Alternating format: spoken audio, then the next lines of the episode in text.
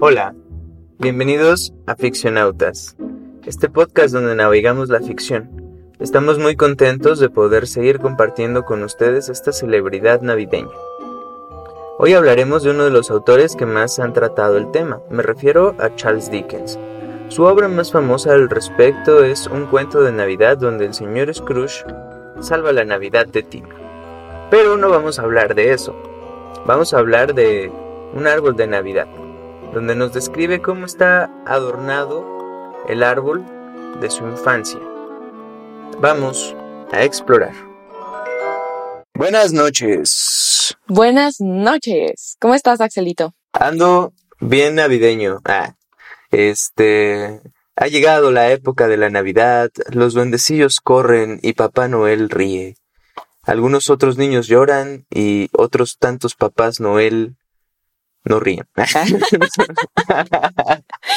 bueno, pues mañana es Nochebuena y pasado mañana es Navidad. Así que nos vamos a poner súper navideños. Ya hemos estado bastante navideños en Ficcionautas, pero nos queremos poner mucho más navideños el día de hoy con un autor que, eh, bueno, pues es el que más sabemos todos que ha trabajado con esta temática de la Navidad, que fue el señor Charles Dickens. Entonces, bueno, pues primero vamos a platicarles unos datos sobre el autor, como siempre. Eh, primero que nada, pues nació el 7 de febrero de 1812 y es conocido como el creador de la novela social y también como el padre de las novelas por entregas, ¿no? Estas novelitas que se iban publicando poco a poco en, pues en publicaciones periódicas. Sí, en los, en las, en los periódicos. este, y bueno, pues sí, esto estas dos fueron como las, unas de las dos grandes aportaciones que eh, tuvo Charles Dickens en la literatura. Sí. Entonces, bueno, ¿qué podemos decir sobre él? Pues él fue un señor que más bien era de clase media baja, ¿no?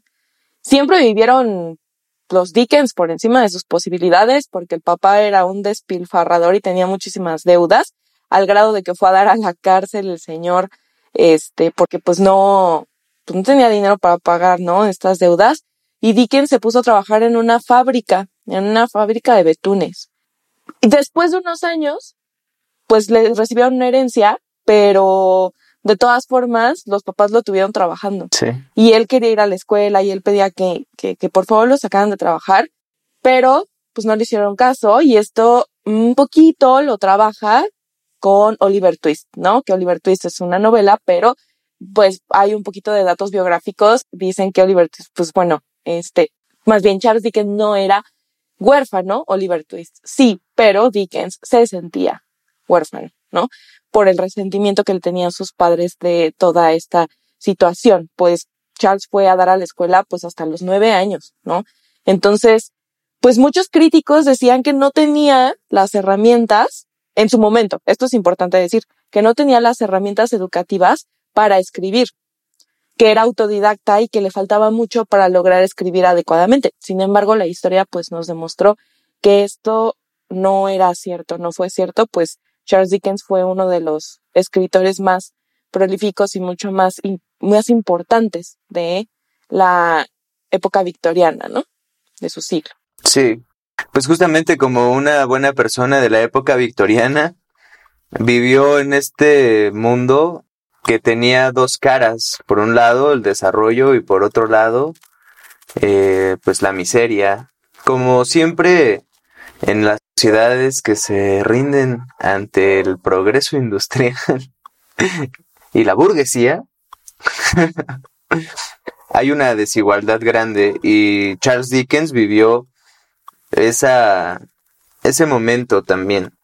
Y, sí, pues se convirtió en un clásico porque su estilo siempre demanda esas, esas miradas hacia, hacia los dos lados. Em, también, pues vivió muy feliz.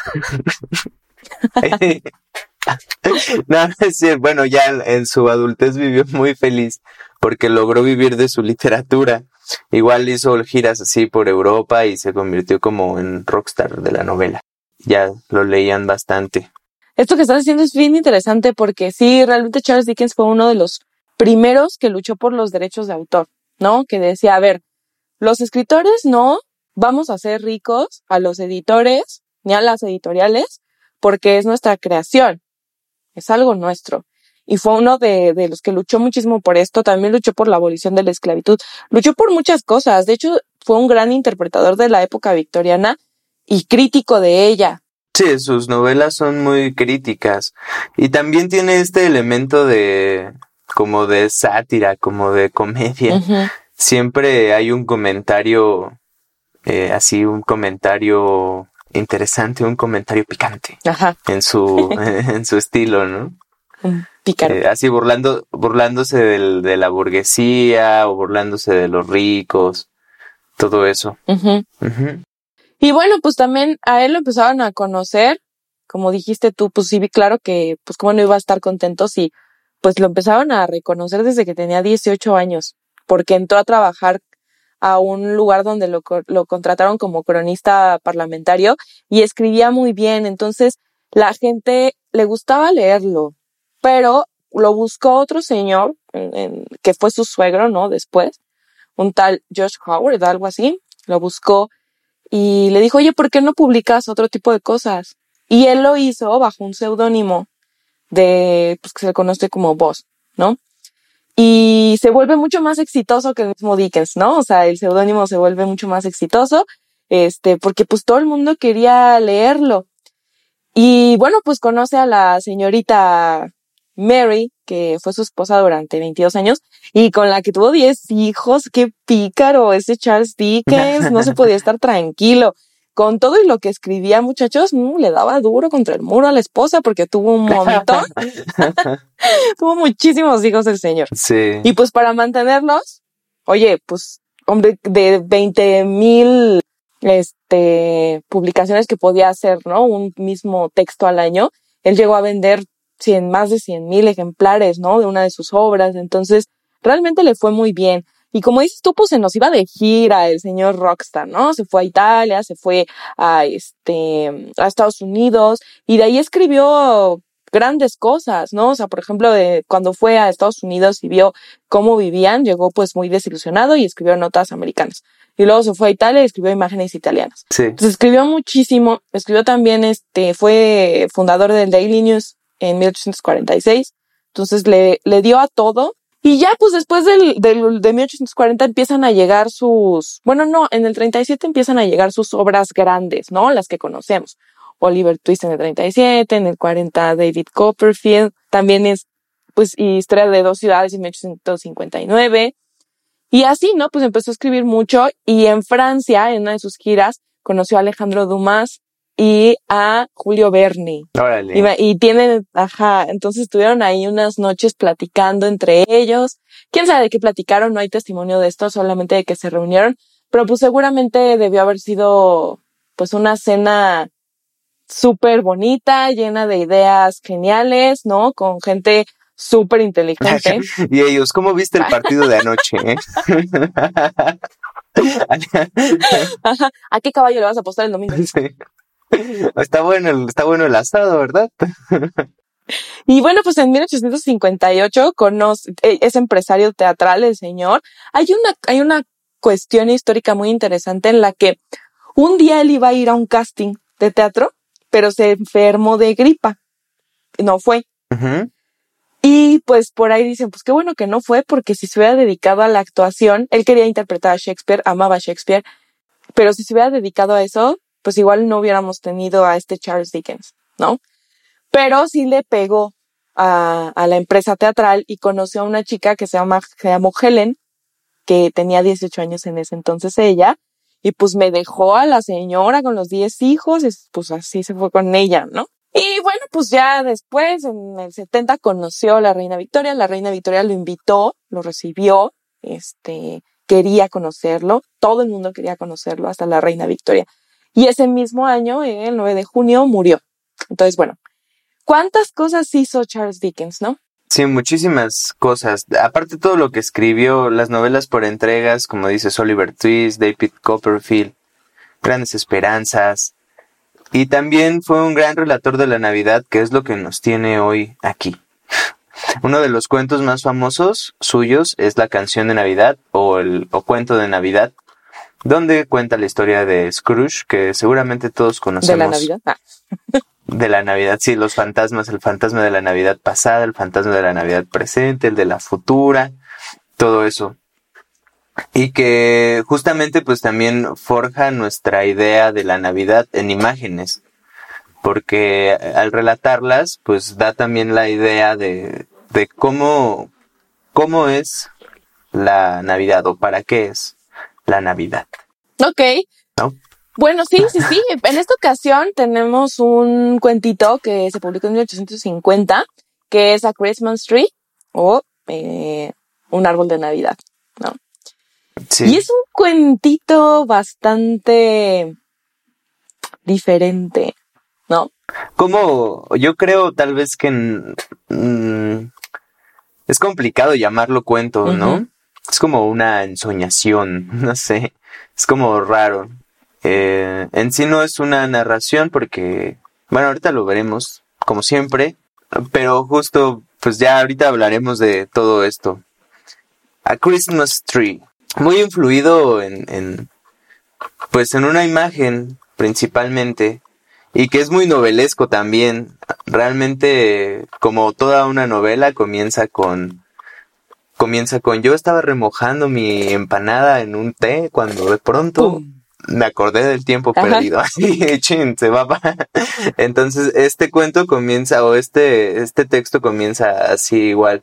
Estaba viendo a unos niños mirando un árbol de Navidad y, y vi cómo estaba adornado el árbol.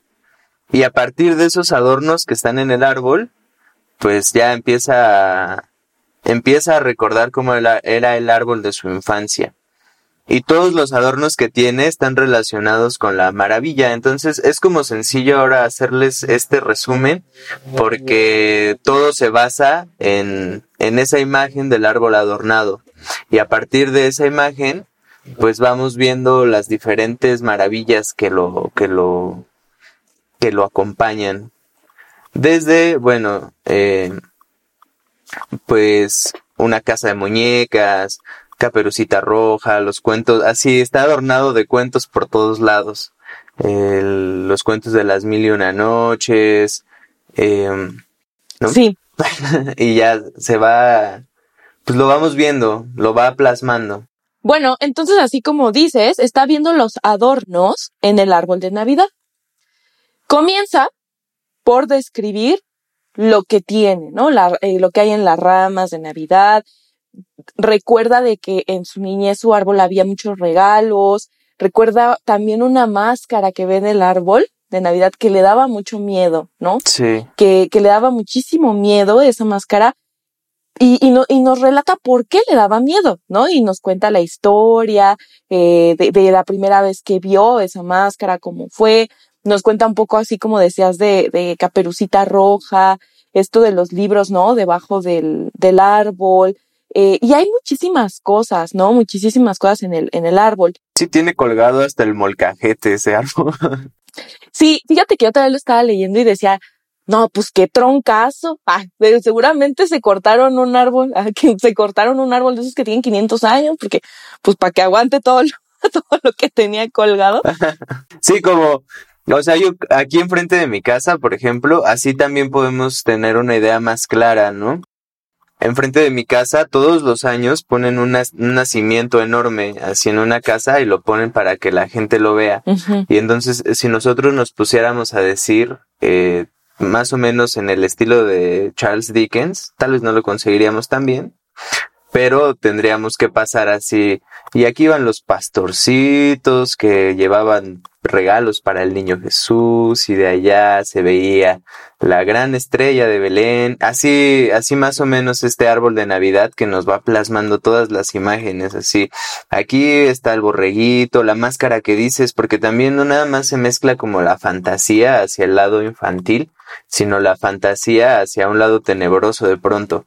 Eh, está esta máscara que le da miedo, que está pues también ahí con las imágenes del arca de Noé y varios referentes de la literatura, la tía Chichones, un gigante negro que es del, del, de las mil y una noches, y es toda esa luminosidad de lo maravilloso que hay, que podemos encontrarlo, y que pues sí, también es como una fotografía así bien, bien bonita, ¿no? De, todo lo que adorna su, eh, adornaba el árbol de su infancia. Eh, los libros escolares, o sea, incluso como todas estas fábulas que, que se cuentan, toda la tradición literaria que ya estaba ahí con el Dickens, ahora otra vez dije con el Dickens, con Charles Dickens, pues lo, lo acompaña, así hay un teatro también, un teatro pequeño, donde empieza a contar la historia que, que embarga el árbol. Y pues sí, eh, como que eso es lo que hace mucho Charles Dickens también y también creo que es muy novelesco eso porque así empiezan sus cuentos una noche gélida donde el viento soplaba y, y entonces pasa el recorrido del viento por todos lados y describe pues las imágenes. Entonces tal vez por eso es más como una ensoñación porque pues tampoco tiene un hilo narrativo tan claro, simplemente es como ir diciéndonos las pues las cosas que hay en esa Navidad o las tradiciones. Ya después habla un poco de su tradición de, de Navidad, de contar cuentos eh, de miedo y de fantasmas. También es muy como de Charles Dickens esa onda de los fantasmas. Ajá, sí, sí, sí. Sí, justamente. La, eh, sí, la, el tema del fantasma es súper, súper Dickens. Algo que me parece eh, interesante en este texto, ¿no? Como bien dices, es que cada una de las cosas que logra ver en el árbol de Navidad tiene una historia, ¿no? Breve, Ándale. de un párrafo y luego la otra de otro párrafo. O sea, imagínense ustedes que están viendo su árbol de Navidad y nosotros, bueno, al menos en, en mi casa, que es su casa, por supuesto, ah, pero no les voy a decir dónde vivo. Ah, pero, pero nunca les diré dónde vivo, Pero pero, es su casa.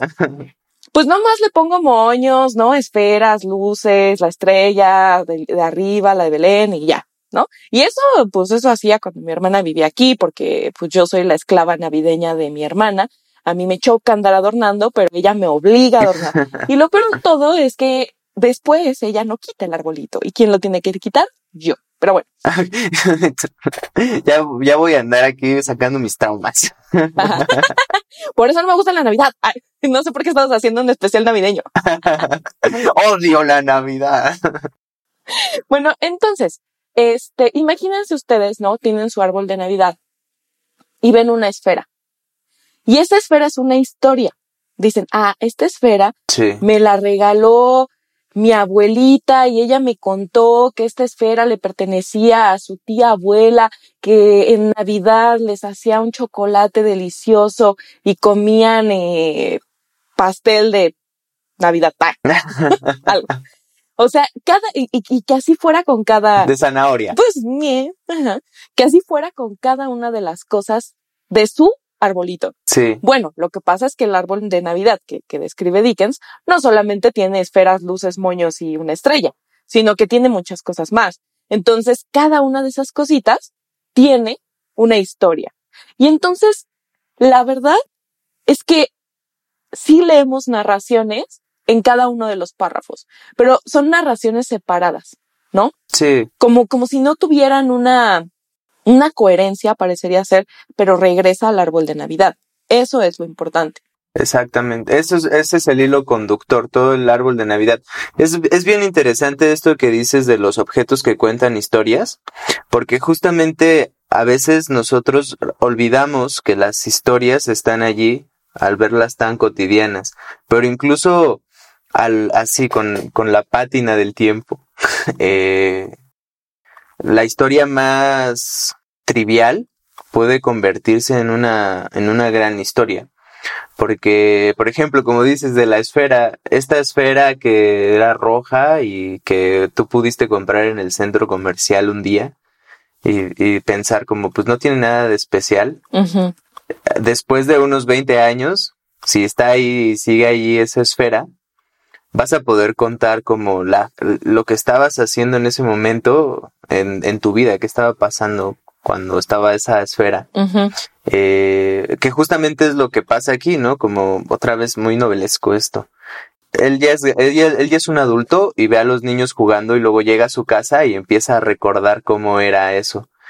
Empieza a recordar lo que come y también dice como, bueno, a partir del árbol vamos a salir al exterior del invierno. Y entonces empieza a decir cómo en la cena navideña están los olores y todo eso. Y empiezan a contar historias para compartir con la familia. Entonces, si ustedes no saben qué demonios hacer, así con su abuelita y su suéter navideño, mientras, ah, no es cierto, este año no se pueden hacer reuniones navideñas, pero en algún punto cuando se pueda y estén con su familia, pues ya sabrán qué hacer, ¿no? Como contar una historia de fantasmas, que es lo que empiezan a hacer aquí. Eh, empieza a contar muchas historias, pues así empieza a contar la historia de un hombre que se queda en un en un hostal refugiado y en la noche llega una chava a llorar en su cama viendo un viendo un cuadro. Y entonces le parece súper extraño y cuando este esta aparición se está yendo le dice los venados lo saben y al día siguiente se entera de que en esa casa vivía la persona del cuadro que era un aristócrata y engañó a la chica que se fue a sentar allí a los pies de su cama y se entera que todo fue un fantasma. Pues sí, el pacto de unos amigos que, que dicen cuando te mueras, si es que hay vida después de la vida, ven a visitarme para ver. y resulta que, que creen que cuando uno de los amigos se muere va y cumple el pacto como un fantasma.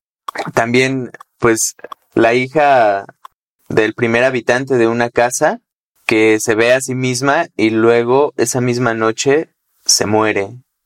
Y pues así, cosas, cosas bien locas. El hombre que ve a su primo que está viviendo en Bombay y luego se entera de que ese mismo primo se murió a la hora que él lo vio en Inglaterra.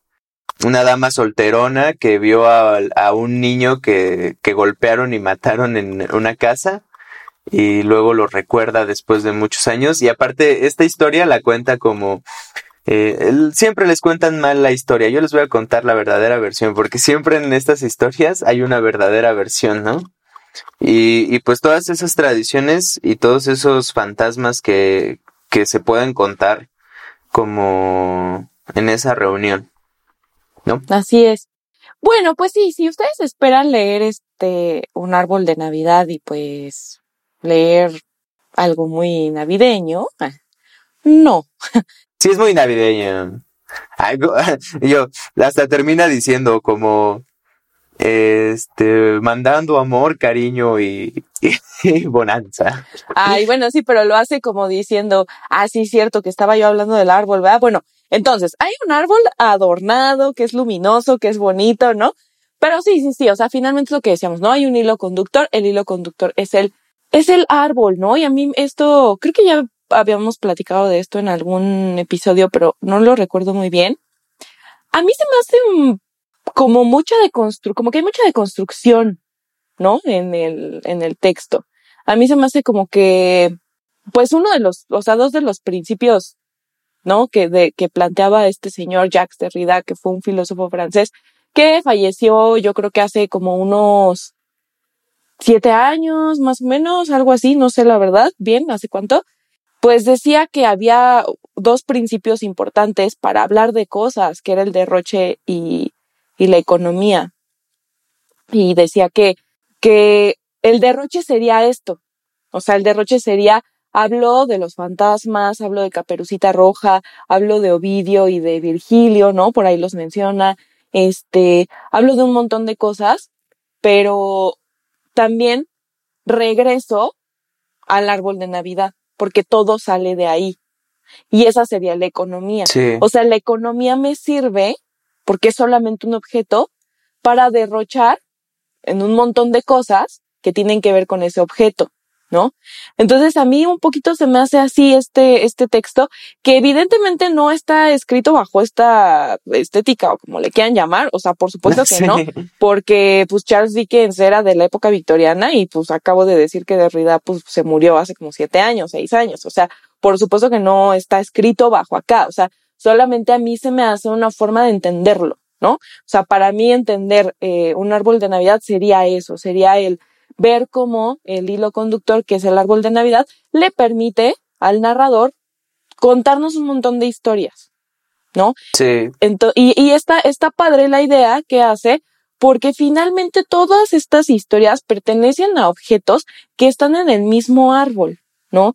Y que son objetos muy inusuales, por así decirlo, o que quizá en sus tiempos, pues el árbol de Navidad era diferente, no sé, porque pues yo sí, repito, yo nada más le pongo esferas, moños, luces y una estrella al final, ¿no? O sea, no le pongo tanto de, esto. Y hay gente que sí, que la villita, ¿no? Si lo tomamos así por deconstrucción, que es lo que a veces nos interesa bastante. Todo cuenta una historia siempre, un estilo de música, o sea, incluso los villancicos son como, eh, ¿por, qué, ¿por qué se canta? Es como el corrido navideño, ¿no? El villancico. Y, y podemos ir haciendo eso mismo con el árbol de Navidad, por ejemplo, pues desde por qué se pone, eso que dices, yo solo le pongo esferas, moños, lucecitas y una estrella al final. Y es como, aún así, desde, el, eh, desde que haya un árbol allí, ya va a significar algo, una historia, va a contarnos algo. La historia que contamos desde poner el árbol es por qué ponemos un árbol, que es bien raro, pero a veces ver las cosas así sin tener ese contexto. Imagínate que yo siempre tengo esta imagen, como me imagino que llega un extraterrestre, llega a una casa y de pronto ve un árbol cortado adentro y es como, pues, obviamente que va a entender, no va a entender muchas de las cosas que ve. Y nosotros sabemos que se pone un árbol, pero al momento de contar la historia y, entender por qué, ese significado cambia nuestra manera de entenderlo y de verlo. Da el momento de saber por qué se le ponen esferitas o por qué se le pone la estrella en la punta pues ya nuestra manera de relacionarnos con él es súper diferente. Y pues sí, podríamos rastrear, y tal vez también hasta las palabras hacen eso, los mismos cuentos hacen eso. Nosotros mismos somos eso. o sea, podemos interpretar las cosas así, la, la historia de una palabra, la historia de un signo, la historia de un árbol de Navidad.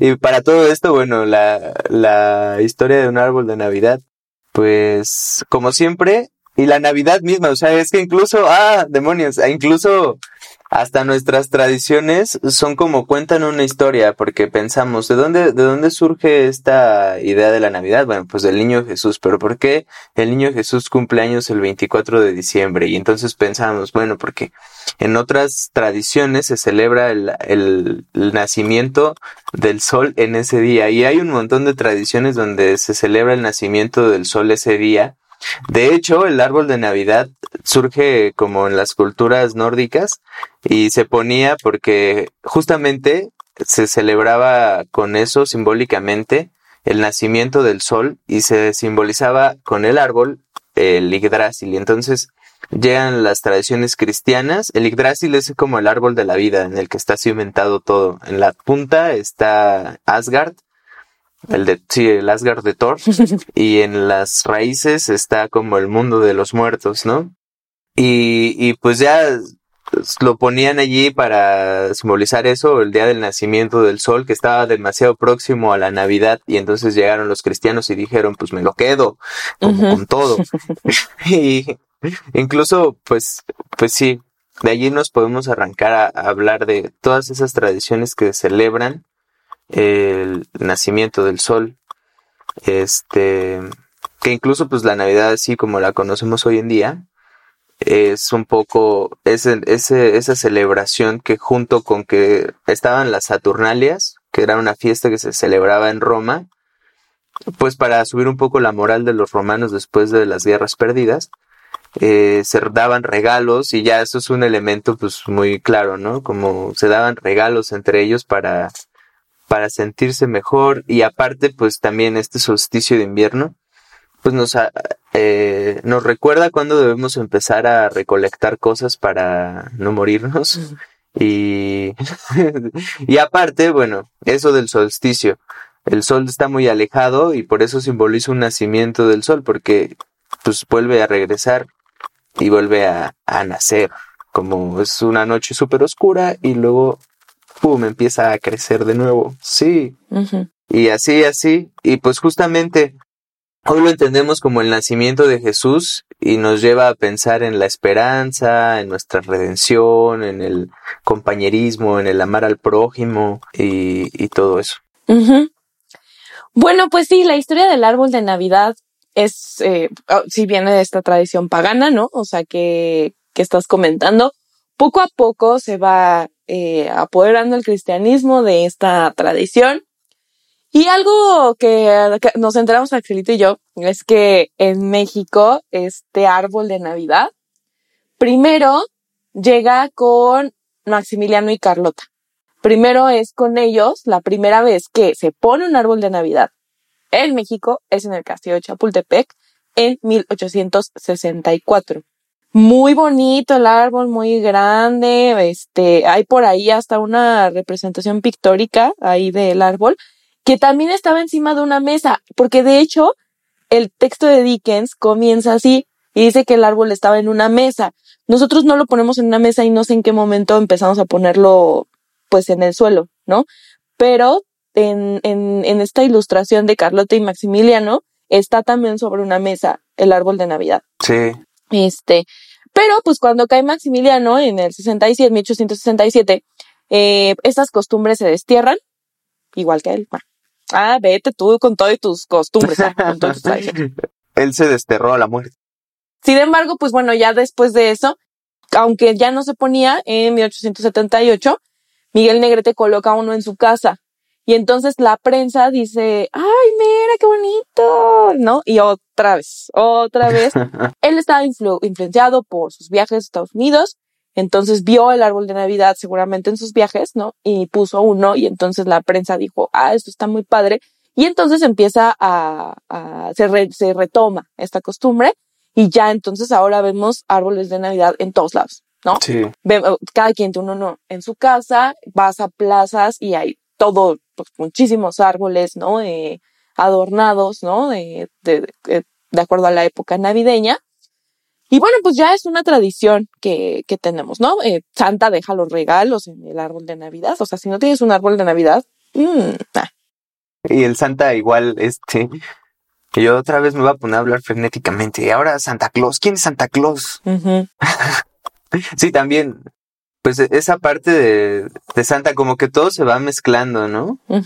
O sea, agarramos un poquito de aquí, un poquito de acá y luego de repente pues ya estamos, creamos una nueva identidad como, como que me gusta, me gusta que sea, no sé, me gusta y no me gusta. Ya, no sé. Bueno, pues cada quien, ¿no? Sí, cada quien, sí, cada quien. Como, por un momento pienso, o sea, de repente alguien Sí, imagina, vamos a crear una nueva tradición meme. Yo me encantaría esto. Como ahora nuestra tradición de Navidad será eh, dar tres vueltas alrededor de nuestra casa mientras recitamos un poema de Sor Juana. El 25 de junio a las 4. Porque si lo haces a las 4 o 6 es de mala suerte. Así se va creando la cultura. Con estas brillantes ideas. Sí. Muy bien. Bueno, Axel, pues ¿quieres comentar algo más acerca de este cuento, acerca de Charles Dickens, acerca del árbol de Navidad? No, pues Charles Dickens es un clásico. Eh, hay muchas posturas en contra porque hay quienes dicen, entre ellos Oscar Wilde, dice que no tiene una profundidad psicológica en los personajes o que es muy sentimental y esas cosas. Em, pero yo creo que es bastante interesante leerlo y pues siempre hay que, hay que recomendarlo porque permanece a través del tiempo. Como que todavía la parte de Scrooge en la que pues así es como es como retratar de una manera pues burlona, cómo, cómo son los empresarios o cómo es la gente de dinero, los banqueros. Pues así como bien atrabancados, bien avariciosos. Y pues igual pensar un poco en eso, en, en compartir, nos regrese algo de humanidad. Y ya, hay que leer a Charles Dickens. Ok, pues esto sería todo por hoy. Muchísimas gracias por escucharnos y nos vemos la próxima semana. O nos oímos la próxima semana. Tú y yo nos vemos la próxima semana. bueno, ustedes allá afuera, escúchenos la próxima semana. Pues hasta luego. Hasta la próxima semana. Eso fue todo por hoy. Esperamos que hayan disfrutado este capítulo y que sigan escuchándonos. También pueden seguirnos en nuestras redes sociales como Ficcionautas en Periplo, donde pueden comentar lo que les parece, algunas opiniones y darle me gusta a todo nuestro contenido. Muchas gracias, ojalá que se llegue a decir de cada uno de nosotros que sabemos vivir la Navidad como nadie. Y en palabras del pequeño Tim, que Dios nos bendiga a todos. Hasta la próxima.